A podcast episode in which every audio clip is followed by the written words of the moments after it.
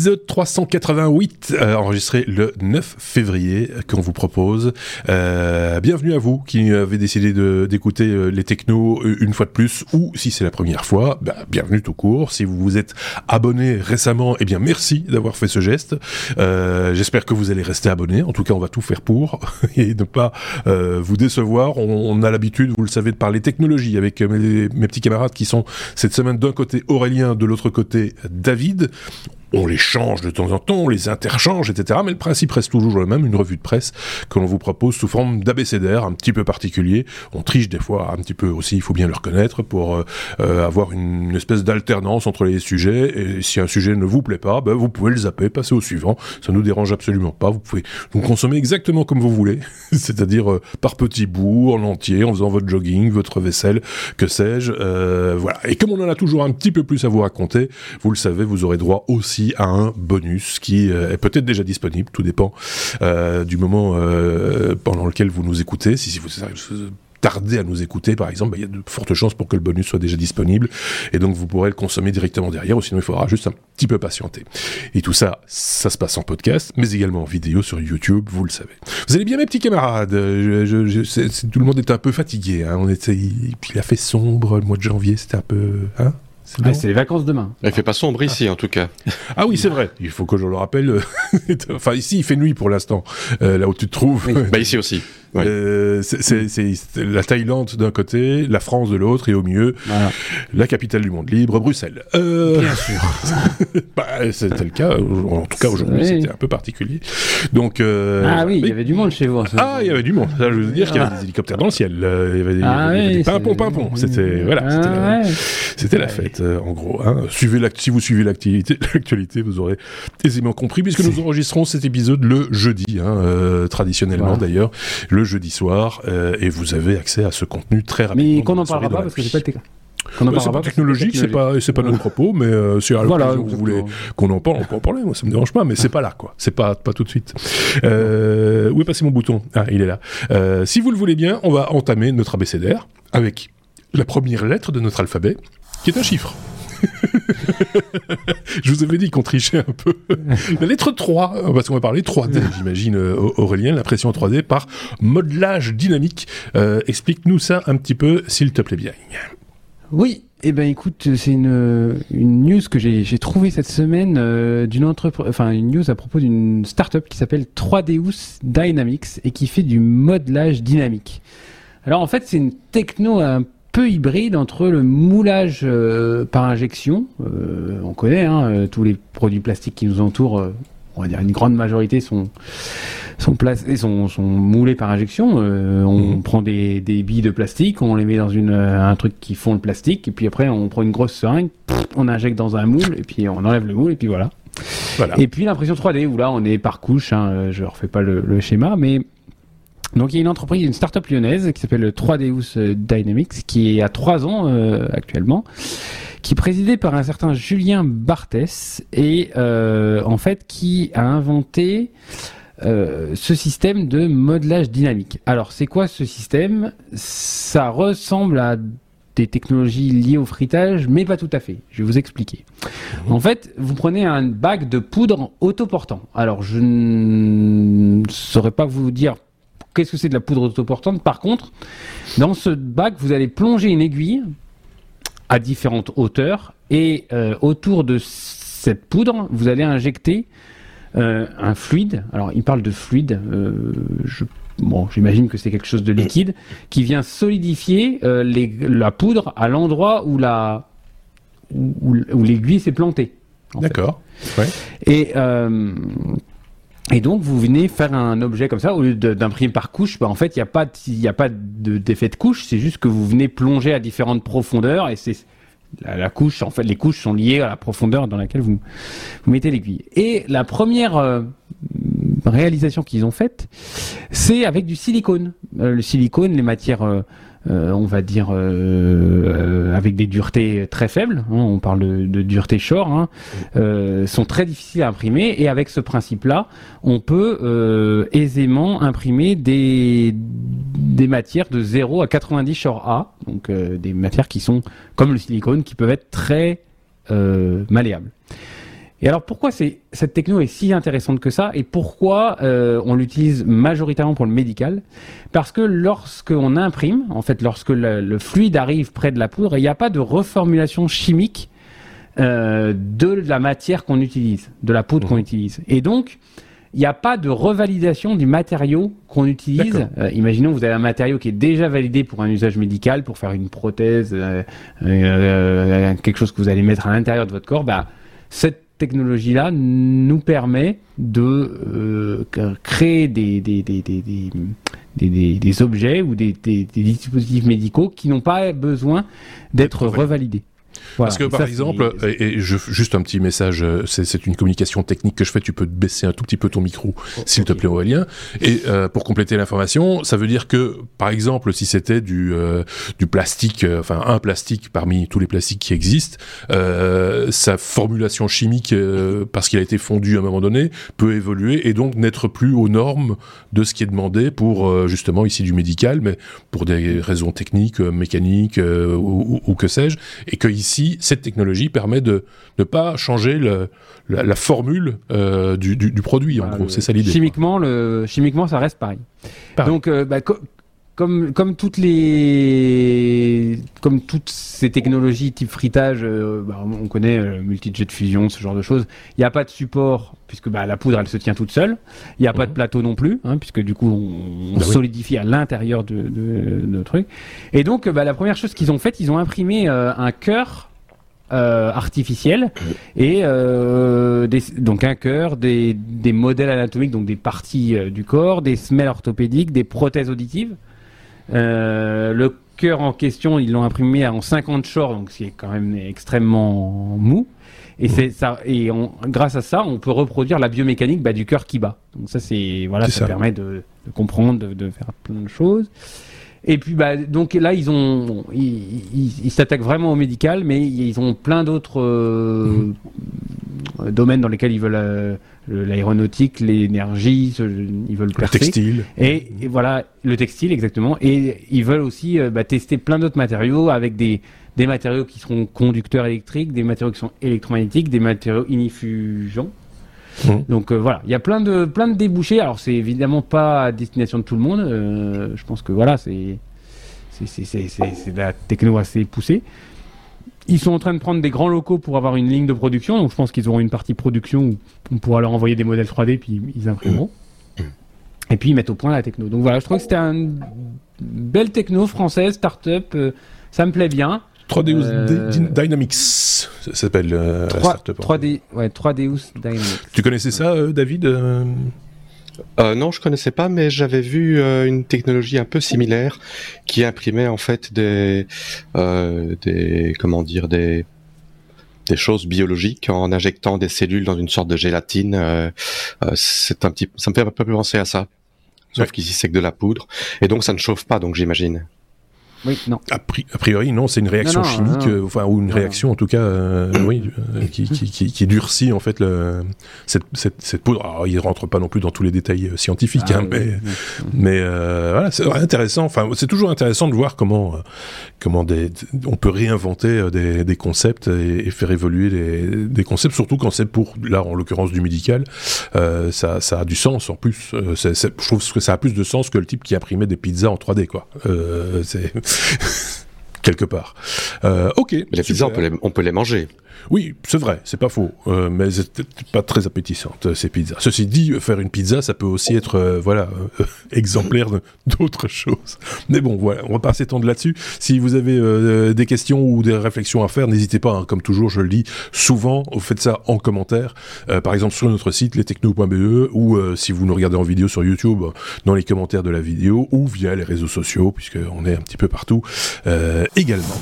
La lettre E, comme alors on m'a gâté cette semaine. Hein, les, mots qui ont été choisis n'existent pas en général. Hein, c'est, c'est- faut être faut être très clair, soit c'est des chiffres, soit c'est des lettres, mais avec des mots. David va nous expliquer de quoi il, il retourne, puisqu'on va parler de cette fameuse attaque mondiale des serveurs basés sur VMware Ski. Euh, c'était dans les news de vendredi. Hein. Tu m'as dit vendredi soir, ça s'est déclaré, ça s'est déclenché, et tout le monde. L'attaque a commencé vendredi, oui. Ouais. Donc euh, EICXI en fait, euh, c'est c'est le, la plateforme de virtualisation euh, professionnel pour serveur de VMware. Donc, euh, contrairement à une plateforme de virtualisation qui tourne sous un Windows ou sous un Linux, EICXI, c'est son propre système d'exploitation qui tourne directement sur le sur le matériel. Donc, ce sont des plateformes qui juste un mot pour pour pour ne, pour, pour, pour ne perdre personne en chemin, parce qu'on vient de l'imprimante 3D, on passe à, à VMware. VMware, c'est des machines virtuelles. Hein, c'est voilà, c'est juste pour le. Pour oui, le, VMware, c'est la société qui est le leader dans, dans la virtualisation des machines. Donc, ce qui permet euh, à un développeur, par exemple, sur, sur son ordinateur, d'avoir une machine virtuelle Windows, une machine virtuelle Macintosh, une machine virtuelle Linux, et de pouvoir tester des softwares sur toutes des versions de, systèmes d'exploitation différentes. Ça, c'est un exemple de tester des, des, softwares, mais aussi éventuellement de, de, de, de décortiquer des virus euh, dans une zone, dans une, un bac à sable protégé euh, de, de tout. Voilà, dans une zone sécurisée. Dans une zone sécurisée. Ouais. Et c'est également utilisé donc sur des serveurs euh, professionnels okay. pour faire tourner, par exemple, 10, 15, 20 Linux différents, euh, isolés les uns des autres sur le même serveur euh, physique. Mm -hmm. Un avantage, c'est que quand on fait une mise à jour de son serveur, on installe le, le hyperviseur. Donc le, le, le EI6 ça s'appelle un hyperviseur. Donc c'est la plateforme sur laquelle on fait tourner des machines virtuelles et ça permet de, de transférer la machine virtuelle sans devoir tout réinstaller parce qu'en général quand on a une nouvelle machine, ben, il faut réinstaller euh, parce que le matériel n'est pas le même, que les drivers sont pas les mêmes. Mmh. Donc voilà, ça c'est un avantage de la virtualisation. Je vais pas rentrer plus dans le détail là-dessus. Euh, donc euh, il y a une attaque qui a été euh, lancée euh, vendredi, une attaque simultanée euh, qui ont ciblé des serveurs aux États-Unis, en France, en Allemagne, au Canada et en Angleterre, principalement et quasiment exclusivement ce qui laisse euh, planer certains euh, non-doutes sur l'origine, euh, en tout cas d'où l'attaque ne vient pas. Euh, vu que c'est quand même très ciblé géographiquement.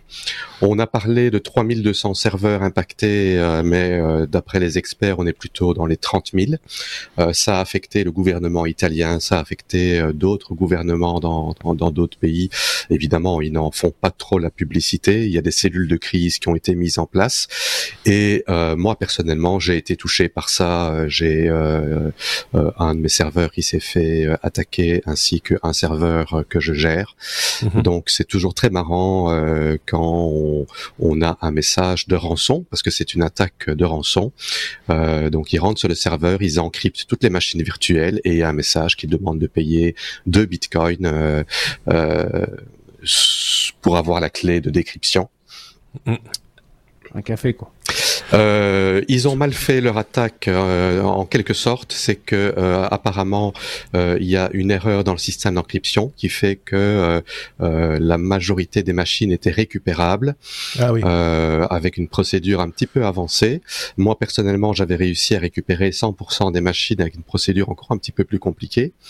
le CISA qui est le Cyber Security Infrastructure Security Agency, donc une société donc donc mondiale de, de cybersécurité, euh, euh, de, de structures de, de structures d'infrastructures de sécurité, désolé, oui.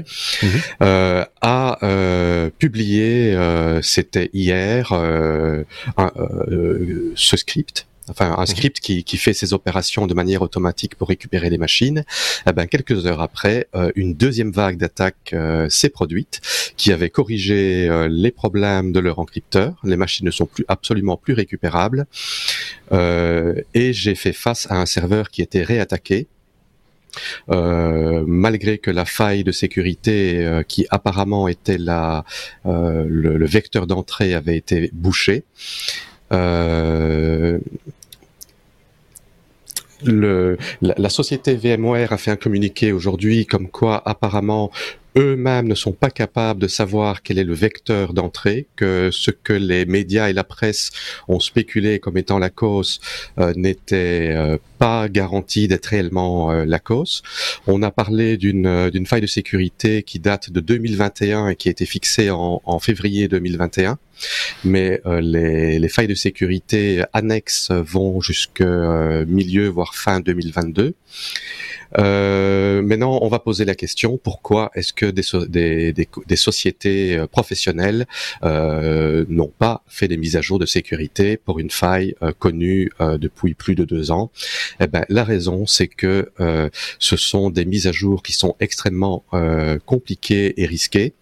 les mises à jour de sécurité ou des mises à jour software vers une version plus récente peuvent casser la compatibilité, compatibilité matérielle. Ça nécessite par sécurité de fermer les machines, de faire un backup des machines virtuelles. Quand on parle de machines virtuelles qui font des centaines de gigas, ça peut prendre des heures, voire des journées.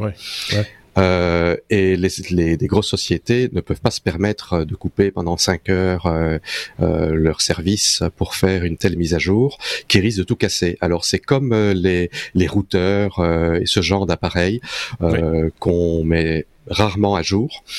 Euh, parce que ça fonctionne et en, en fait une fois que c'est installé s'arrête tel que c'est la durée de vie euh, de, de la machine avant de changer. Maintenant c'est les, les, versions qui ont été ciblées étaient euh, ESXi version 6, 6.5, 6.7 et des versions 7, mais apparemment les versions 7 ont été moins attaquées. Et euh, ce sont des versions qui ne sont plus supportées par VMware et pour lesquelles ils ne donnent plus de ah euh, d'update de, sécurité. Euh, moi, pour personnellement, un des deux serveurs euh, était euh, n'était pas compatible matériellement avec des versions plus à jour, ce qui hmm. veut dire qu'une mise à jour nécessitait d'avoir un nouveau serveur et euh, beaucoup de personnes, ne, beaucoup de sociétés ne font pas cet investissement et c'est assez compliqué, surtout que ben, on ne s'imaginait pas euh, de de faire face à une, euh, une attaque au niveau d'un hyperviseur qui était jugé étant ultra sécurisé et euh, qui tourne en général depuis des années. C'est quelque chose qui tourne 5, 6, 7, 8 ans sans, sans redémarrer. quoi. Alors, ce qui est un, peu amusant, je trouve, enfin amusant, euh, toi ça t'a pas amusé du tout, j'imagine, mais euh, j'ai sous les yeux le, le bulletin d'alerte du CERT, euh, donc le Centre gouvernemental de veille, d'alerte et de réponse aux attaques informatiques, qui propose toujours une solution. Hein. À un moment donné, il y a toujours une mise à jour avec une solution. Ce que j'adore, c'est que à un moment donné, il est dit dans, la solution qu'il faut faire une, mise à jour, tout simplement. Alors, j'ai perdu la phrase mais c'était assez assez rigolo. Euh, c'était plutôt dans le résumé en fait où il était indiqué que euh, euh, L'attaque semble avoir tiré parti de l'exposition d'hyperviseurs, comme tu le disais, qui n'auraient pas été mis à jour euh, des correctifs de sécurité, euh, mis à jour des correctifs, je vais y arriver, de sécurité suffisamment rapidement. Genre on rejette un peu la faute sur le sur l'administrateur de de, de, de, la, de la machine virtuelle ce qui n'est pas tout à fait faux non plus mais mais euh, je, je trouve c'est ça quoi. ce, ce n'est pas ce n'est pas si simple que ça parce que le, une mise à jour euh, on, on, prend un risque de tout casser. Euh, VMware euh, n'a pas une procédure de mise à jour ni pour les pages de sécurité ni pour les upgrades qui est facile sauf de la version 7 à la version 8 qui vient de sortir où la, la mise à jour est assez facile à faire. Euh, mais pas sans risque de, de casser la compatibilité matérielle. Alors, si on fait une mise à jour et que le matériel n'est plus supporté, ben, on pleure. Ben on pleure, euh, on doit refaire une installation à zéro, on doit retransférer les machines virtuelles, ce qui peut prendre un à deux jours. La raison pour laquelle beaucoup de personnes ont été ont été réattaquées, euh, c'est qu'en fait, euh, la première chose qu'on fait quand on a été attaqué, ben, on fait des backups, on récupère les machines et on prépare, on a un autre serveur et on transfère les machines virtuelles une par une et ça prend du temps. Ça. Et euh, donc la deuxième attaque a eu lieu euh, hier euh, à, à, peu près à 5h30 heure, heure euh, belge et française. Mhm. et bon, j'en je, ai été conscient directement. J'ai pu parce qu'en fait ce, ce, ce malware, une fois qu'il est en train d'encrypter les machines, après avoir fait son travail, il s'efface pour qu'il n'y ait aucune trace. Et donc, moi, je l'ai pris suffisamment tôt. J'ai réussi à faire une copie et j'ai contacté, euh, j'ai posté sur le forum de Bleeping Computer. Je pense que j'avais déjà mis des articles qui venaient de chez eux. C'est une euh, euh, société euh, spécialisée dans la sécurité informatique. J'ai mis ça dans, dans, dans les forums, l'information. Apparemment, j'étais le tout premier à donner l'information à la deuxième attaque. Le patron de la société m'a contacté par message privé pour me demander les copies des fichiers. Ils ont fait analyser ça par leur expert et euh, en 5-6 heures, ils ont euh, publié un article euh, pour la deuxième attaque et, les informations. Donc j'ai vraiment été dans le dans le cœur du, du problème. Du, problème. Alors bon, c'est un petit peu technique, mais ce que je veux dire, le, résumé de l'histoire, parce que bon, évidemment, un EICXI, ça n'affecte pas Monsieur tout le monde, ça affecte des sociétés et des gouvernements et des gouvernements. Euh, mais la, la, morale de l'histoire, c'est qu'il ne, il y a que les paranos qui survivent.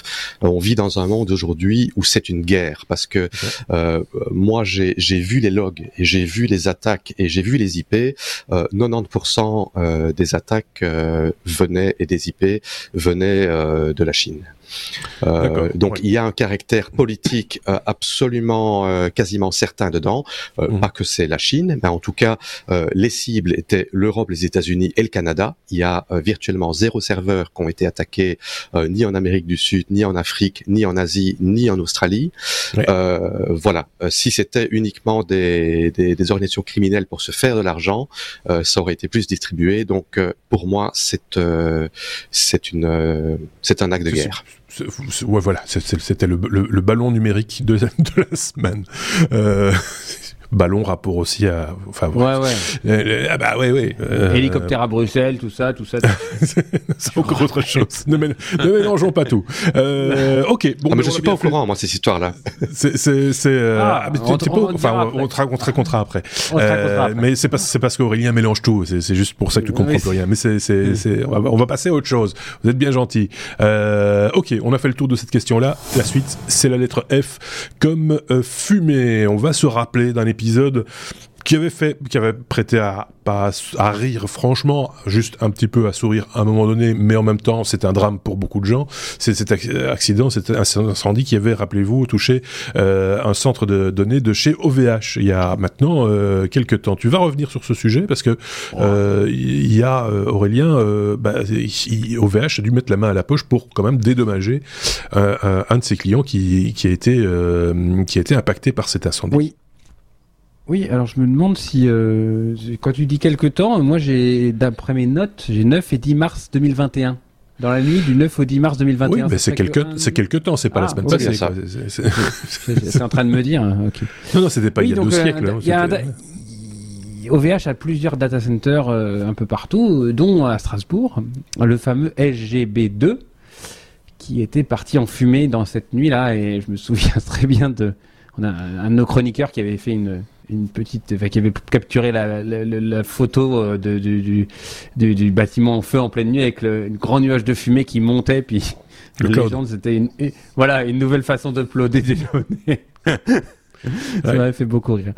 Et donc, euh, bah, alors, euh, quelles sont les suites de ça? Euh, Ça, ça j'aime bien quand on quand on, on met sur le sur la, la table un fait d'actualité, puis qu'on y revient quelques mois après pour voir ce qui s'est passé. Ce qui n'est pas toujours le cas. T'as raison. Voilà, souvent on, perd le fil. Et donc.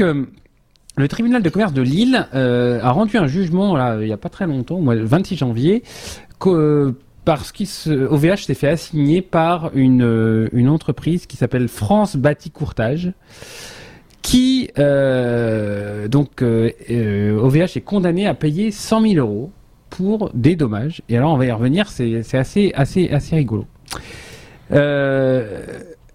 en fait, OVH est condamné parce que pour, manque, pour un manquement contractuel à son obligation. Pourquoi? Parce que France Bâti Courtage avait euh, des serveurs virtuels, VPS, et ils avaient souscrit une, une option de sauvegarde automatisée de, euh, de leur euh, serveur virtuel. Et, ce soir-là, bah, ils ont tout perdu.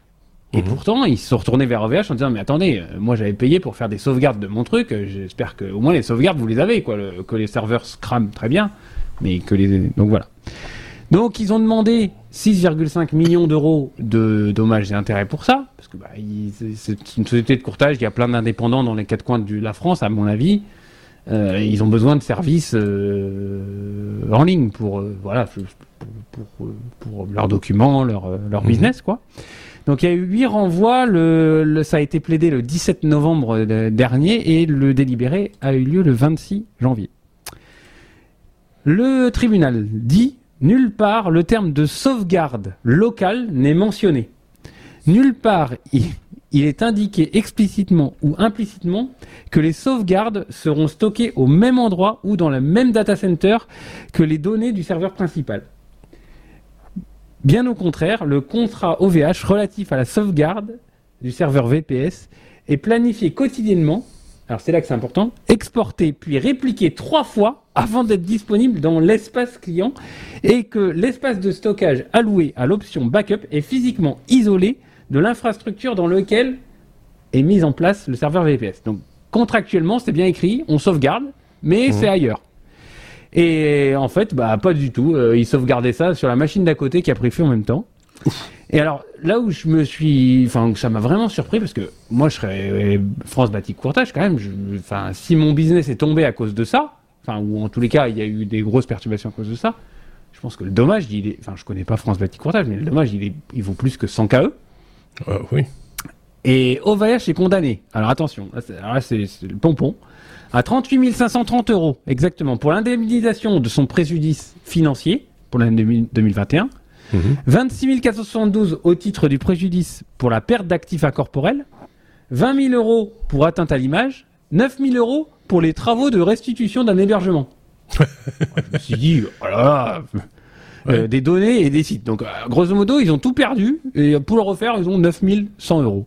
Bon, et ils ont chopé 7000 euros pour l'article 700. Alors, je vous fais pas un cours de droit, mais l'article 700, bon, c'est pour tout le, la procédure, tout ça. Franchement, euh, je, trouve que je, je connais pas la taille de cette boîte France Bâti Courtage, mais franchement, je trouve que 100 cas pour tout perdre, alors que tu as souscrit une, une, option d'hébergement et de et de sauvegarde mais, mais trois si, fois. Tu reprends, on est d'accord, mais si tu reprends le, dans, le texte en tout cas, indemnisation du préjudice financier est, est, estimée à 38 530 euros, ce, chiffre ne tombe pas du ciel. C'est que le, préjudice financier euh, n'est quand même pas aussi important qu'on. Enfin, c'est pas le business qui s'est effondré. Euh, c'est important, certes, euh, mais mais mais c'est voilà. Euh, les 20 000 euros pour atteinte à l'image, bah, c'est parce que effectivement, quand tu dis à ton client, bah, on a perdu vos données, monsieur machin, euh, c'est mon hébergeur qui a qui a brûlé, bah, c'est ton image aussi qui est parce que toi tu fais confiance en ton hébergeur, donc euh, le monsieur machin, il n'a rien à foutre d'OVH quelque part, c'est pas son problème à lui, lui il a signé avec euh, avec Bati Courtage, donc voilà, c'est 100 cas, je suis d'accord, on pourrait imaginer que ce soit plus, mais en même temps, c'est sans doute j'ose imaginer, faisons confiance au juge à la hauteur du, du, du, préjudice. Et, bon, ce qu'il y a de bien. C'est vrai qu'il faut voir exactement ce que ça leur a coûté. Oui.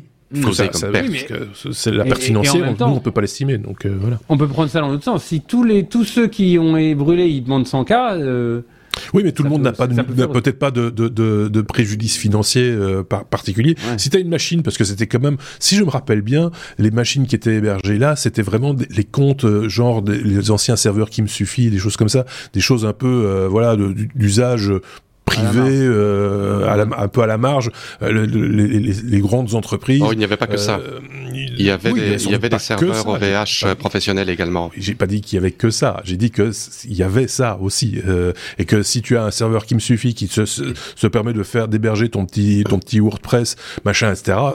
Et que le truc brûle et que c'est triste parce que t'as as travaillé dessus, t'as as, as, collectionné plein d'articles, t'as fait un, as un blog très riche, machin, etc. Mais y a, on peut, c'est difficile d'estimer un préjudice financier. C'est euh, alors peut-être qu'il y a moyen de discuter, d'essayer de tirer un peu de pognon pour le préjudice moral, mais mais pour le reste, ça reste quand même très difficile. La, différence, c'est que dans le dans le cas d'un suffit, d'un Soyuz Start ou d'un serveur OVH, euh, il n'y a pas de contrat de backup. Le client est responsable de faire ses backups extérieurs, tandis qu'ici, c'est vrai que les VPS, ils ont euh, ils ont un service de backup et en tant que, que société qui a des data centers un peu partout en France, en Europe, au Canada et à Singapour, euh, ils sont censés euh, distribuer leur backup euh, dans le cloud et pas mettre tous les œufs dans le même oui, data center. Ça, c'est une erreur. Ça, là, clairement, les, ça, les ça les vaut. Quoi.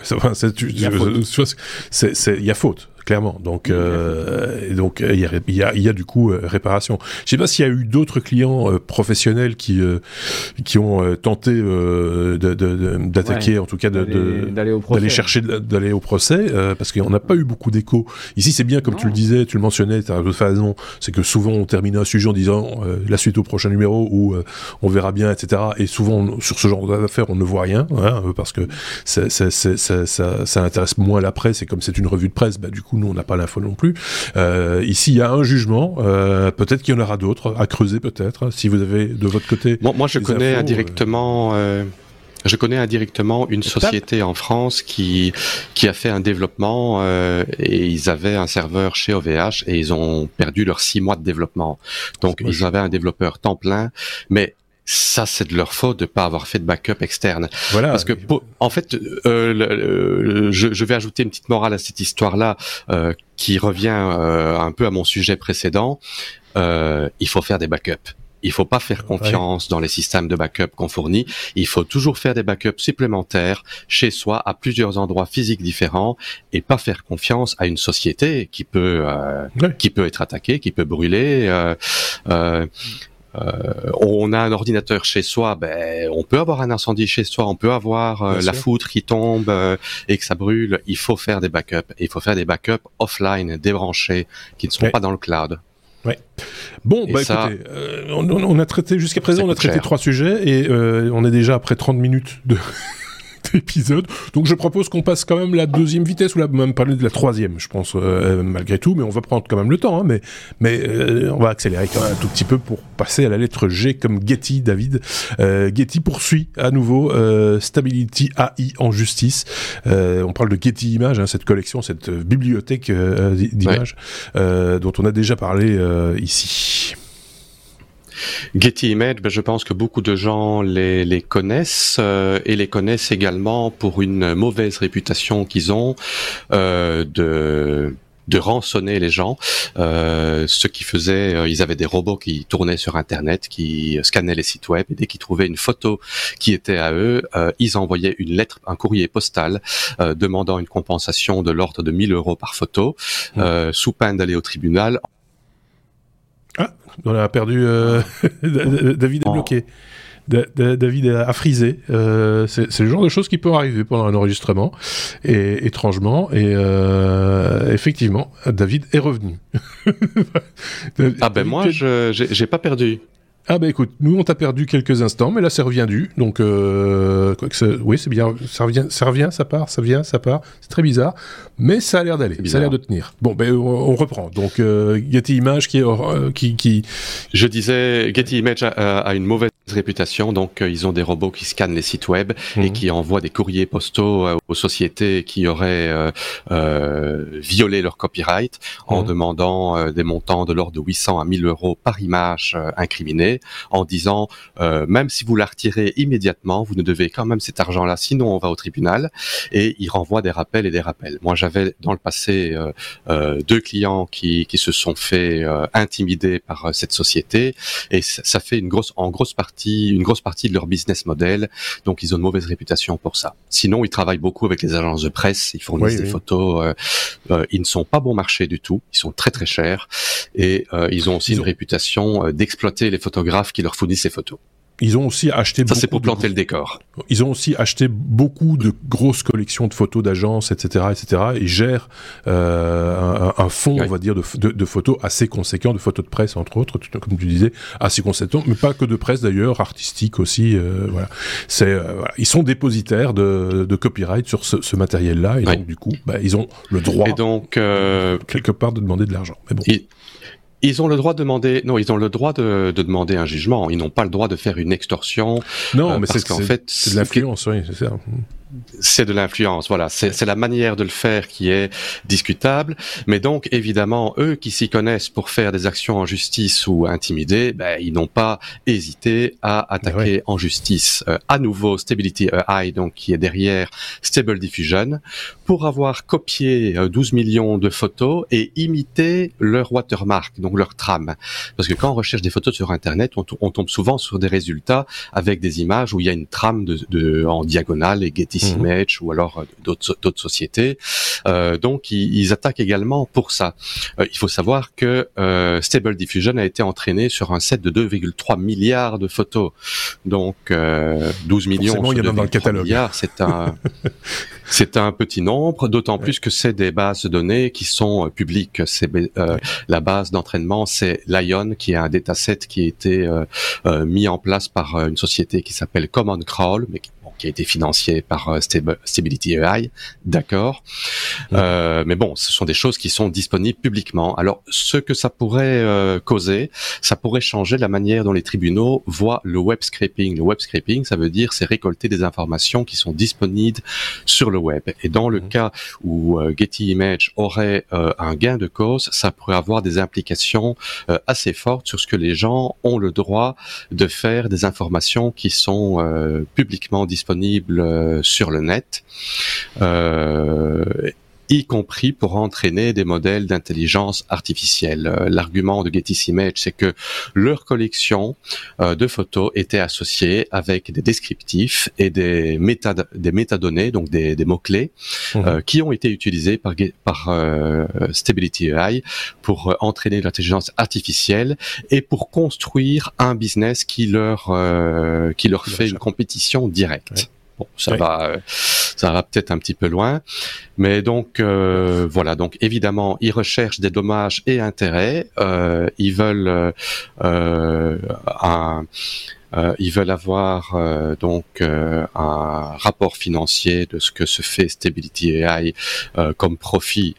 pour l'instant, pas grand-chose, et avantage concurrentiel en ayant utilisé leurs images. Ah. recevoir des dédommagements à la hauteur de ce, de la violation de copyright. Voilà, voilà. Tu as, juste frisoté un poil de, de, de, d'une seconde, mais on a tout compris, hein, mais c'était, c'était, un peu figé à un moment donné, mais voilà, c'est bizarre. Petit problème de, de bande passante euh, du côté de, de Bangkok euh, pour l'instant à suivre évidemment. Euh, cette histoire de Getty Images et à mon avis on va pas on va pas rebondir dessus là parce que ça va encore se présenter. Il va y encore y avoir des procès. Parce qu'effectivement euh, bah, les possesseurs de droits sur des images etc quand tu vois que c'est leur matériel qui sert à entraîner des intelligences artificielles pour produire du contenu qui peut rentrer quelque part en concurrence avec leur métier. Bah oui, c'est ça, c'est ça, ça peut, ça peut leur poser, euh, ça, peut leur poser euh, souci. On passe à la lettre suivante, la lettre H comme H, HDD, comme euh, disque dur. J'ai envie de vous dire ça sous cette forme-là parce que on est un podcast francophone et qu'on va pas se gêner. des disques durs qui ne sont pas encore morts parce qu'on parle souvent de, de de SSD, de etc., etc. Donc le disque, le bon vieux disque dur de, de Tonton, euh, euh, c'est toujours David qui tient le micro euh, et la bande passante, j'espère, qui va nous en parler. Western Digital sort ses disques durs à double actuateur. C'est un double actuateur. Oui, donc les disques durs, euh, ben, c'est, ce sont des disques euh, physiques, mécaniques qui tournent, et il y a un petit bras avec des têtes euh, de magnétiques pour lire et écrire. Et en fait, ce sont des disques durs avec deux bras. Et donc, le fait d'avoir deux bras, ça apporte un, net gain de performance en vitesse de transfert, en nombre d'opérations par seconde par watt. Et pour des data centers, ça permet de pouvoir, par exemple, dans le cas de, de on appelle ça des, des, systèmes RAID, donc plusieurs disques qui travaillent en simultané. Si un disque tombe en panne, la reconstruction se fait plus vite.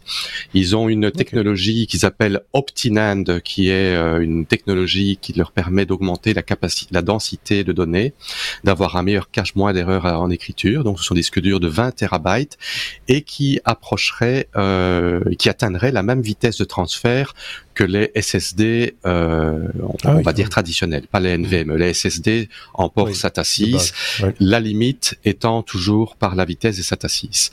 Euh, ça va permettre d'avoir des disques durs de haute taille et de capacité euh, et, avec une vitesse plus intéressante à meilleur prix que les, les SSD parce que bon, pour beaucoup de sociétés qui font des, des backups en masse, ce n'est pas important d'avoir euh, euh, des NVMe qui reviennent très cher et une vitesse pareille. Euh, mais par contre, euh, ben, si on doit copier 20 euh, terabytes de données, pour donner l'exemple ici, ben, si ça se fait à 500 mégas à la seconde, c'est quand même nettement mieux que si c'est 150, euh, ce qui est la limite. Par exemple, on achète un disque dur externe aujourd'hui de 10 terabytes, ben, le temps de, de, de le remplir ou d'en faire un backup, on en a pour 10 à 14 heures, ce qui est non négligeable dans le cas où on doit faire un backup assez rapide. Donc les disques durs ne sont pas totalement morts. Mmh. Euh, ça euh, les SSD leur sont supérieurs, bien sûr, les NVMe également, mais euh, les disques durs euh, reviennent moins cher au terabyte. Évidemment, ces nouveaux disques durs vont coucher un peu plus cher au terabyte que les disques durs normaux, mais avec un gain massif de performance. Donc voilà, c'est une petite news que je trouvais intéressante parce que euh, durée de vie, on n'en parle pas, mais ça doit être assez similaire. D'accord, ok, bon, parfait. Leur coupe un bras, il marche en monobras. ah, ça, je ne suis pas certain. Ah, pas sûr, pas sûr de, pas sûr de cette affaire-là. Mais deux bras, c'est mieux qu'un. C'est ce que je retiens moi en, en béotien que je suis.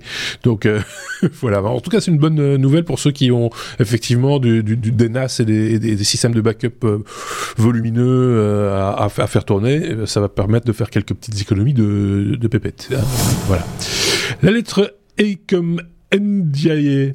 Je l'ai bien dit, hein Non. euh, oh, si, je l'ai bien dit. euh, Pop Ndiaye. Voilà, je l'ai encore mieux. Ndiaye, oui. oui, tu vois, tu vois, tu ne sais pas le dire. Ah. Euh, sinon, mais tu sais pas le dire. Euh, ce monsieur, c'est le, c'est quoi? C'est le ministre de l'Éducation nationale, si je dis pas de bêtises Exactement. en France. Ah, oui, voilà. Tu vois, je connais bien la politique tous les Belges. Ils savent tous les Belges. ouais, ouais c'est mon coup de gueule de la semaine. Ah, j'ai entendu ça. Ah, je comprends ça. Ouais. J'étais fou, j'étais fou, j'étais fou. Et oui, euh, Papendiaï, donc le, patron de l'éducation nationale en France, euh, peut-être belle institution, a proclamé qu'il n'y aurait plus de l'enseignement de technologie en sixième à compter de septembre. J'étais fou, je comprends pas. Euh, on est dans un monde où euh, voilà le numérique est partout, les, les PC sont partout. On est, on rentre en sixième, la technologie est partout, les technos sont partout. Euh, on est, enfin, en sixième, on a quoi, 12 ans? Un truc comme ça? Mm. Euh, alors oui. Je... Ah oui, on compte dans l'autre sens en France, c'est ça. on commence par la sixième. Ouais, c'est ça. Euh, voilà. Je sais pas comment ça s'appelle en... Belgique. Je sais que c'est différent. C'est le secondaire. Première. première. année secondaire. Voilà, voilà c'est ça. Bon bah, on a 12 ans, donc ils avaient, euh, euh, ils avaient des heures de cours, une heure de cours par semaine de euh, de technologie dans lesquelles il y avait de l'initiation à l'outil informatique. Euh, il y avait euh, 18 heures qui parlaient du fonctionnement de l'objet technique, qui cherchaient à décortiquer un cahier des charges, hein, enfin à comprendre comment ça fonctionne, les principes. 6 heures sur les matériaux, 6 heures sur l'énergie, 6 heures sur l'évolution des objets techniques et euh, 18 heures de réalisation, parce que ça c'est bien aussi de faire bien, toucher tous les jeunes. Mmh. Voilà, ils prennent un petit fer à souder, ils soudent trois résistances, ils font un buzzer. Je, j'ai quelque part encore des réalisations que j'avais fait dans ce cadre-là. Euh, et ils ont remplacé ça par du soutien en maths et en français. Je suis d'accord que c'est important, mais s'il vous plaît, euh, initier ces jeunes à la techno quand vous avez des parents qui, qui sont dans le domaine, oui, c'est très bien, mais il y a plein de gamins qui n'ont pas leurs parents dans ce, dans ce domaine-là. Bah, bien sûr. Et, euh, et, et, pour autant, ils auront un téléphone dans 3-4 ans plus tard, même, même là, ils, auront, ils ont déjà un téléphone dans les mains et, euh, et savoir euh, se servir d'Internet, euh, comprendre comment ça marche. Euh, c'est hyper intéressant. Enfin, c'est important. C'est assez révoltant, je trouve. Et, et pour quelle raison il a fait ça? Ben, il, il a dit pour, pour renforcer voilà. les, les, heures de, de maths et de, a, de, et voilà. de, quoi, de, de sciences, de français, je sais de français. Ah, c'est la raison. C'est ouais. pas que ça va être remplacé par ça, mais c'est la raison non, non. pour laquelle il supprime. Voilà. Par contre, il a dit, il a dit quand même, je retiens de dire qu'ils allaient remettre le paquet en 5e, 4e, 3e sur la techno. Bon.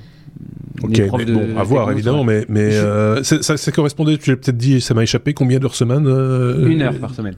C'était une heure semaine, ok. Ouais. Et je vous ai mis en note du podcast. Je vous ai mis en note du podcast l'article et je vous ai, j'ai cherché le, programme, le programme de ce qui est enseigné. il y a plein de trucs qui datent de 2005 quand même, hein, qui était un peu, voilà. Mais bon. Ah, peut-être, mais en tous les cas, il y a plein de trucs sur le fonctionnement, qu'est-ce qu'Internet, le fonctionnement. J'ai lu ça, le fonctionnement de d'un de, de, système en réseau, le Qu'est-ce que le web C'est, t'as raison. De, enfin, pour une heure semaine, je suis désolé, mais enfin, euh, c'est, c'est, euh, moi j'ai connu l'époque où la technologie est rentrée, euh, je suis assez vieux pour ça, c'était dans les années, euh, si je dis pas de bêtises, les années 70, c'est ce qu'on a appelé chez nous en Belgique l'enseignement rénové, qui a amené différentes choses nouvelles dans l'enseignement, dont euh, la technologie qui était aussi à l'époque une heure semaine, je crois, quelque chose comme ça. Et, moi je sais pour l'avoir vécu de l'intérieur avec, des, avec des, petits camarades de, de classe, des vocations sont nées de, de, de, ces cours-là, de, gens qui ont eu le déclic, qui disaient, ah, on peut faire ça, on peut... Et pourtant les cours, je peux vous dire qu'à l'époque, c'était basique de basique. Hein. C'était comment fonctionne une pince à linge, une serrure et un thermos. Hein. C'était c'était de cet acabit-là. Donc, euh, mais ça permettait aux gens de, de, se rendre compte que oui, ce truc qu'on achète tout fait, machin, comment c'est fabriqué, comment ça fonctionne, sous quel principe, ça ça a percolé dans l'esprit de quelques-uns qui, qui, ont voilà, c'est là. mais surtout de nos jours avec le, la place de la technologie dans le monde d'aujourd'hui, ça n'a pas de sens. Euh, moi, en 1986, j'étais en école primaire, j'avais 8 ans.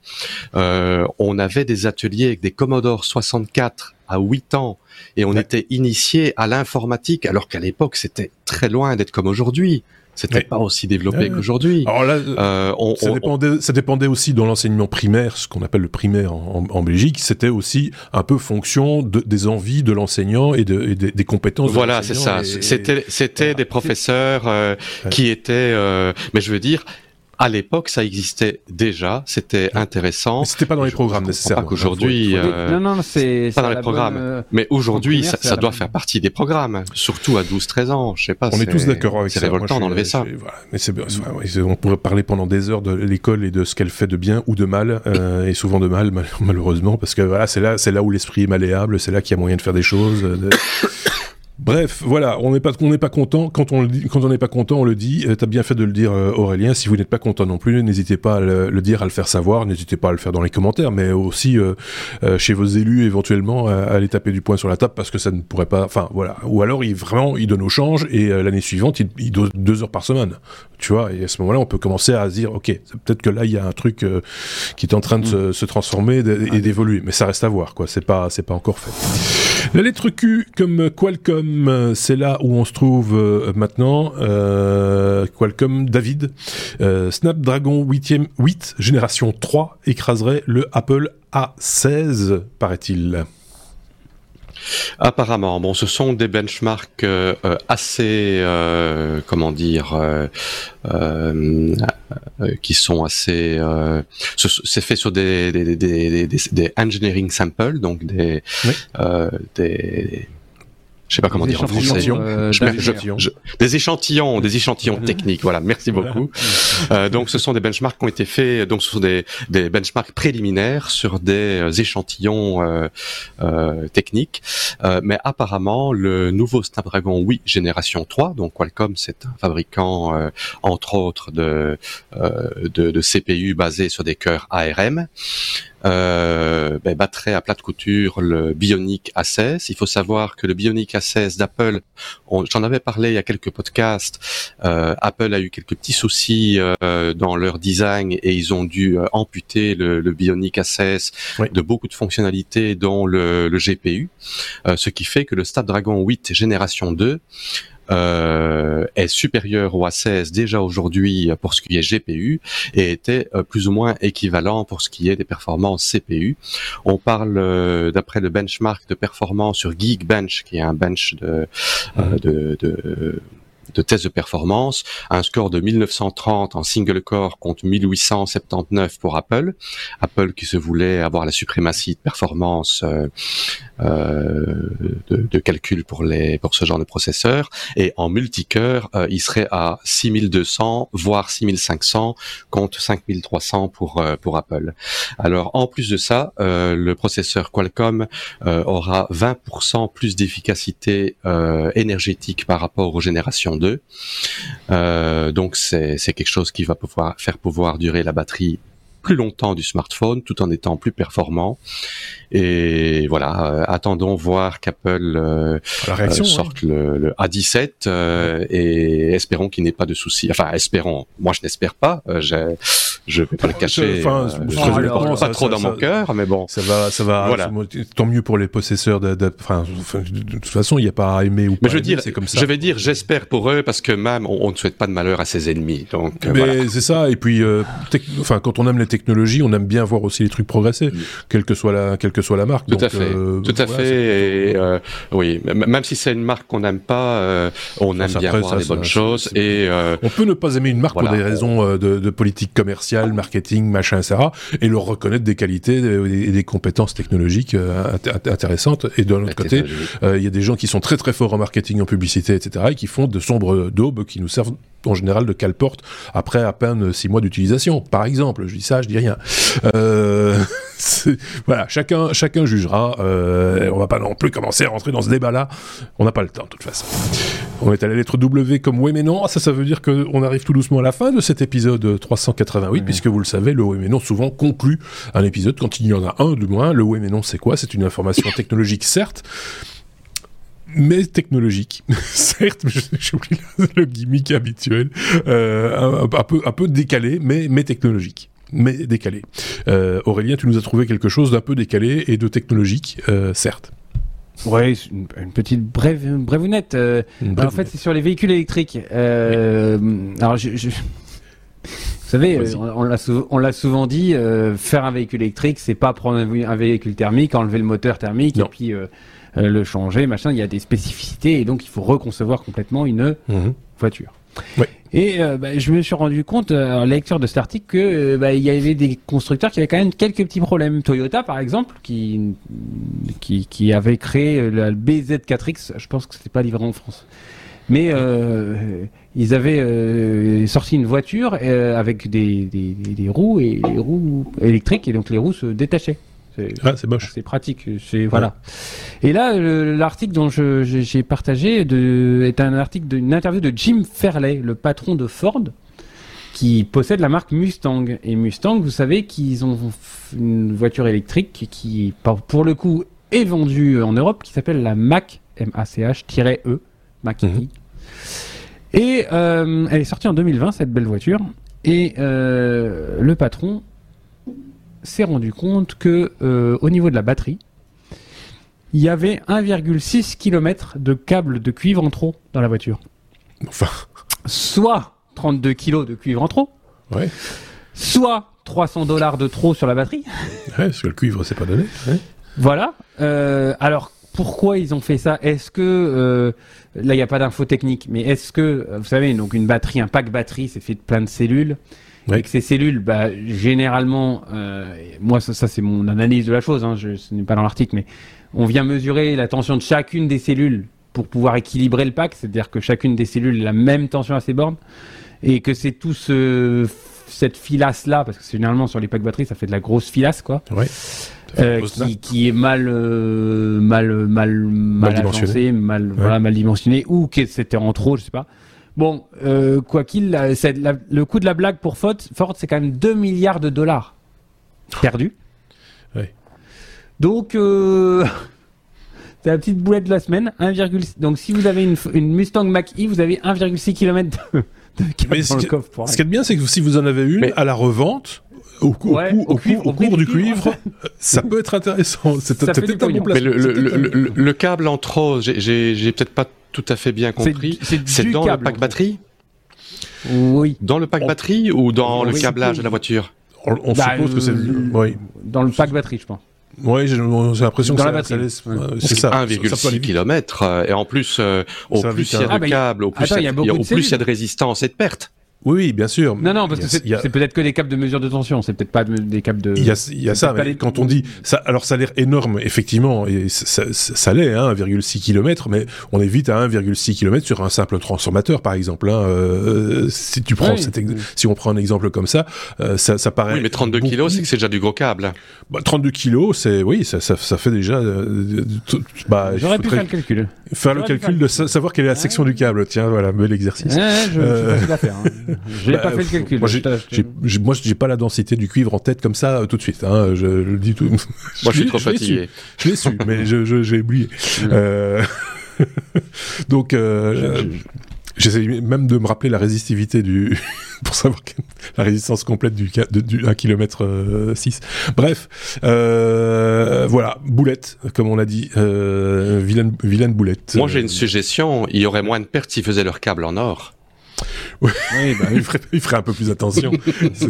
le designer aurait une charge supplémentaire sur les épaules de, faire l'économie. Mais c'est vrai, c'est pas tout à fait faux. C'est souvent comme ça quand on ouvre les vannes et qu'on a un peu budget, enfin pas budget limité, mais ah bah euh, Ça, veut dire que quelque part les mecs qui ont conçu le, design de, ces cellules, etc., n'étaient pas suffisamment sensibilisés à, au coût euh, lié. Euh, enfin, c'est quand même très très étrange. Je, quoi. je me suis aussi demandé, je me suis aussi demandé si euh, euh, on, parfois on mesure des choses pour vérifier pour de la sûreté de fonctionnement que les concurrents ne font pas.